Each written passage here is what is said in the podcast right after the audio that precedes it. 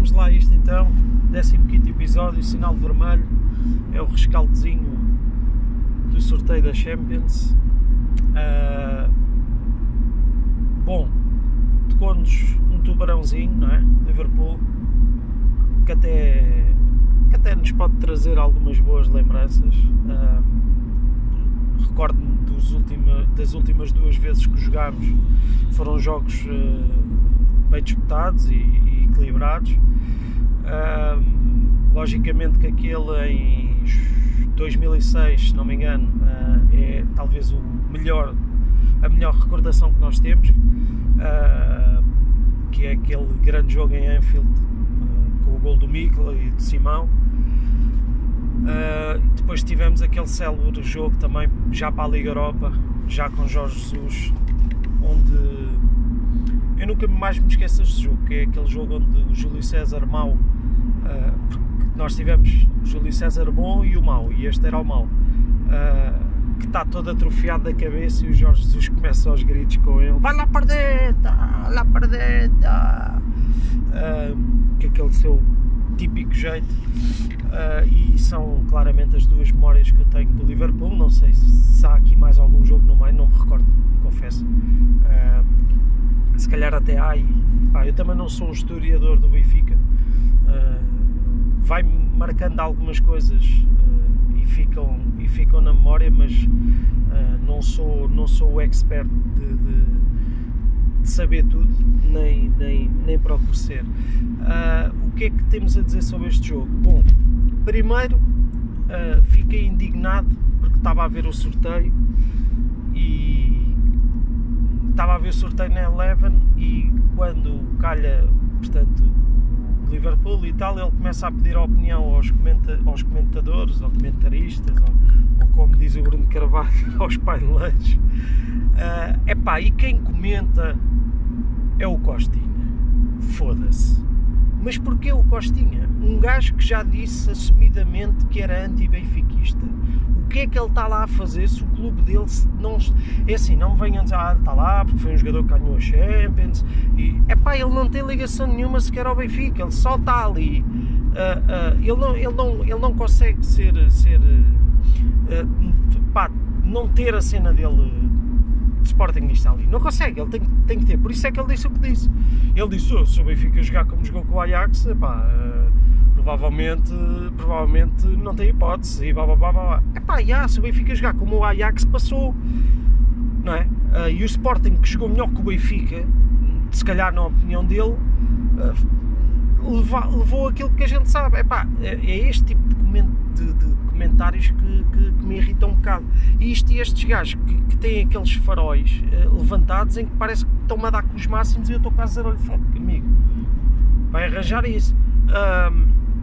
Yeah, e fiquei indignado e nota-se né, que estou um bocado nervoso. Uh, tirando isso, uh, eu acho logicamente que é um jogo difícil. Também não, não, não vou ser agora o faccioso, quer dizer, sou tão crítico e agora ia ser completamente o oposto, mas pá, sou exigente, sou exigente. E, e aquilo que eu, que, eu, que eu peço é que os jogadores do Benfica, uh, no final do jogo, seja qual for o resultado, que, como diz um amigo meu, que, que batam com os calcanhares na nuca pá, e pelo menos demonstrem que, que, o que é vestir a camisola do Benfica, é só isso que eu peço. Eu não, eu não vou pedir para o Benfica eliminar o Liverpool, gostava que o fizesse, eh, é, o, é, é aquilo que eu desejo efetivamente. Agora, se não acontecer, também não vou ficar chateado, como é lógico.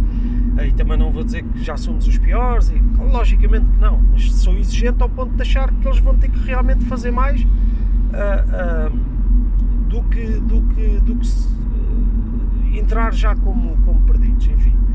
Uh, essa exigência acho que é, que é, que é, é, o mínimo que se pede uh, num jogo destes. Sabemos que é difícil, eu acho que o Benfica pode ter algumas possibilidades, uh, mesmo até a nível disto que eu estava a dizer das últimas duas vezes que eu me recordo de jogar com o Liverpool foram os jogos bem disputados e portanto qualquer equipa até podia ter, ter passado.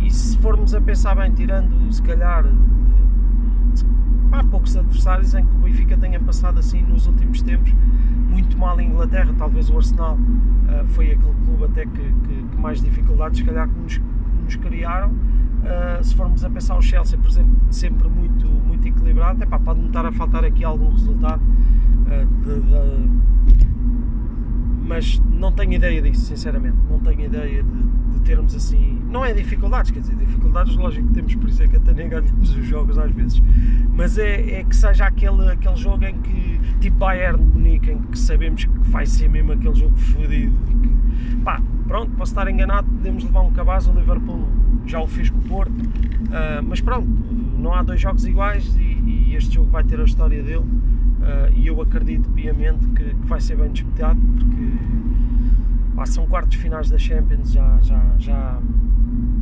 já aqui claramente também uma motivação extra, uh, mesmo para estes outsiders, pode, pode ser considerado Benfica e eu acredito que, que, que seja um bom, um bom jogo e bem disputado Uh, pá, e temos algumas, algumas percent, uh, alguma percentagem em que, em que nós uh, que eu acredito que a gente se possa agarrar para ganhar o jogo.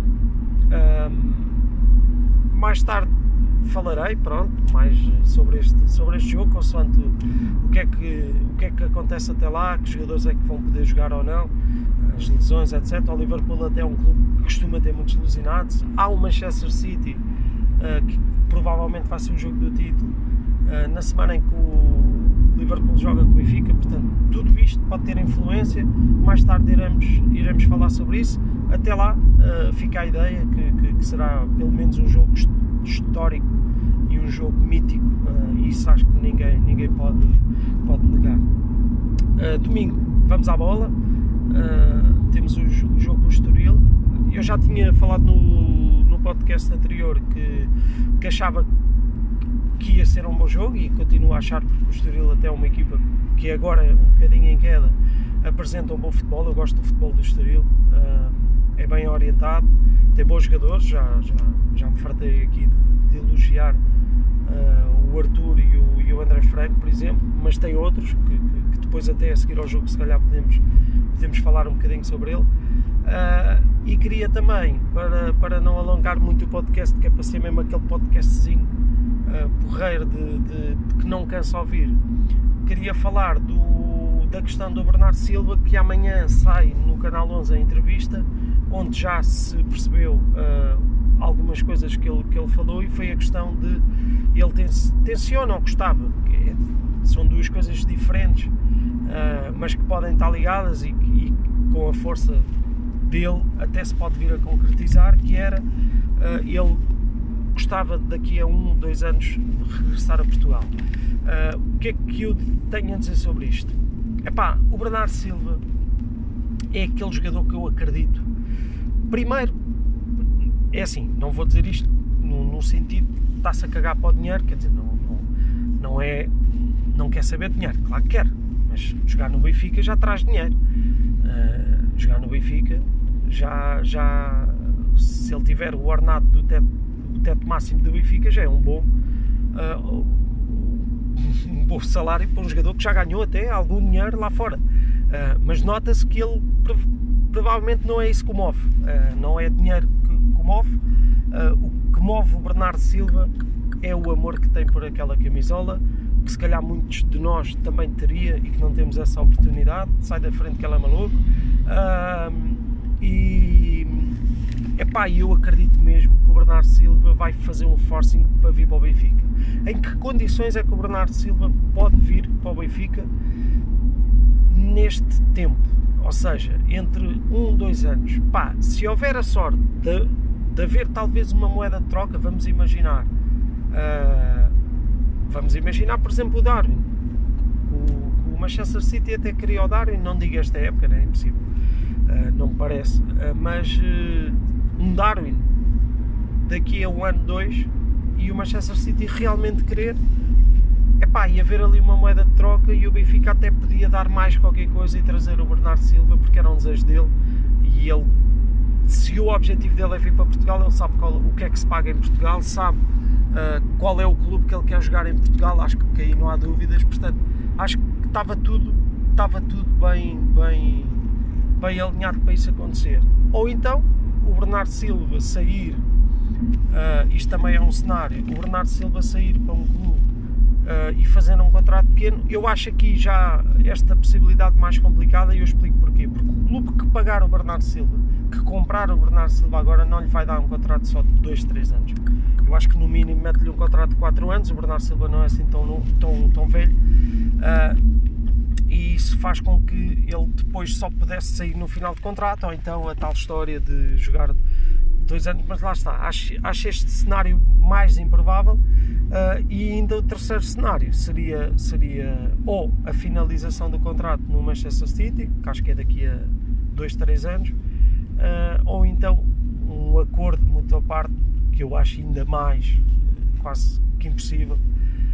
E e pronto, e Bernardo Silva conseguisse livrar de, de, um, dois anos de contrato e sair, e sair a cruzeiro, acho que é completamente quase impossível isso, isso acontecer, mas acredito, uh, acredito mesmo que o Bernardo Silva tem esse desejo, pá, e é o sonho dele, mano. Uh, eh, um, eu acho que é difícil uh, para algumas pessoas perceberem isto, mas quando tu tens realmente um sonho e tens um desejo e, e tu olhas e pensas, pá, o dinheiro não me move, uh, há mesmo tipo, pá, essa vontade. O Bernardo Silva é fanático do Benfica, man. Uh, se calhar é mais fanático do que muita gente que ouve este podcast uh, e, e, que nós até nos consideramos, por exemplo, eu não sou um fanático, né?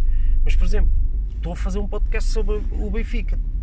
Pá, ele tem mesmo o desejo de jogar, ele é jogador de futebol e ele quer mesmo jogar no Benfica pai, está-se a cagar, ele, ele vai fazer isso. Ele chegou a uma fase na, na, na, carreira dele em que já ganhou muita coisa, está farto de estar lá fora.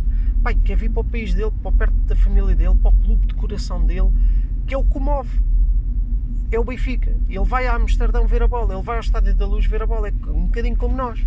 Ou seja, pá, se há a possibilidade dele, dele, dele vir para cá, tenho a certeza absoluta que ele será o primeiro.